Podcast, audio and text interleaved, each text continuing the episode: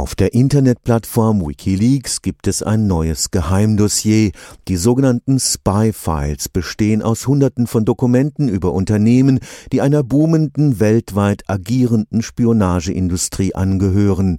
Als Dienstleistung bieten sie den totalen Lauschangriff auf jeden Computer, jedes Handy, jedes Tablet.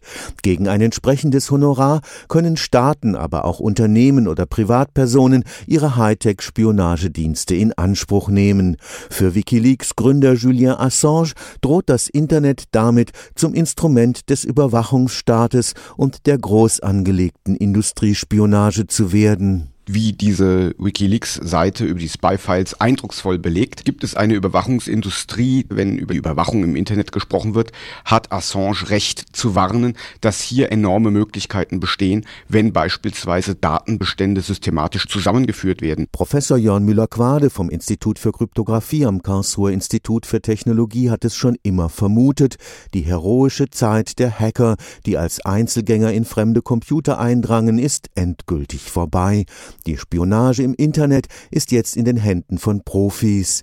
Die Spy-Files auf Wikileaks zeigen eine Spionageindustrie, gegen die es praktisch keinen Schutz gibt gegen die raffinierten Angriffe, wo Geheimdienste dahinter stehen, wo vielleicht Spezialhardware verwendet wird, wo ganze Teams Schwachstellen gezielt ausnutzen, die noch nie ausgenutzt wurden. Dagegen kann sich der normale User nicht schützen und selbst iranische Atomanlagen haben das nicht geschafft. Auch für die Anhänger der Cypherpunk-Bewegung, die in der Verschlüsselung aller Daten das Mittel der Wahl gegen den globalen Lauschangriff sehen, hat der Verschlüsselungsexperte eine schlechte Nachricht. Da ich selber ein ganz großer Fan der Kryptographie bin, tut es mir leid, hier sagen zu müssen, dass das alleine nicht genügt. Denn wie die verschiedentlichen Methoden, die eben in den Spy-Files gezeigt werden, zeigen, kann man inzwischen durch Korrumpieren des Rechners Files abgreifen, bevor sie verschlüsselt werden. Die Verwundbarkeit hat sich für Professor Müller-Quade erhöht, weil selbst stinknormale Desktop-Computer inzwischen ein Eigenleben haben, das niemand mehr kontrollieren kann. Die PCs, die wir im Moment benutzen, sind sehr, sehr komplizierte Systeme. Wir blicken selber gar nicht mehr so genau, wann solch ein Gerät zu welchem Server eine Internetverbindung aufnimmt,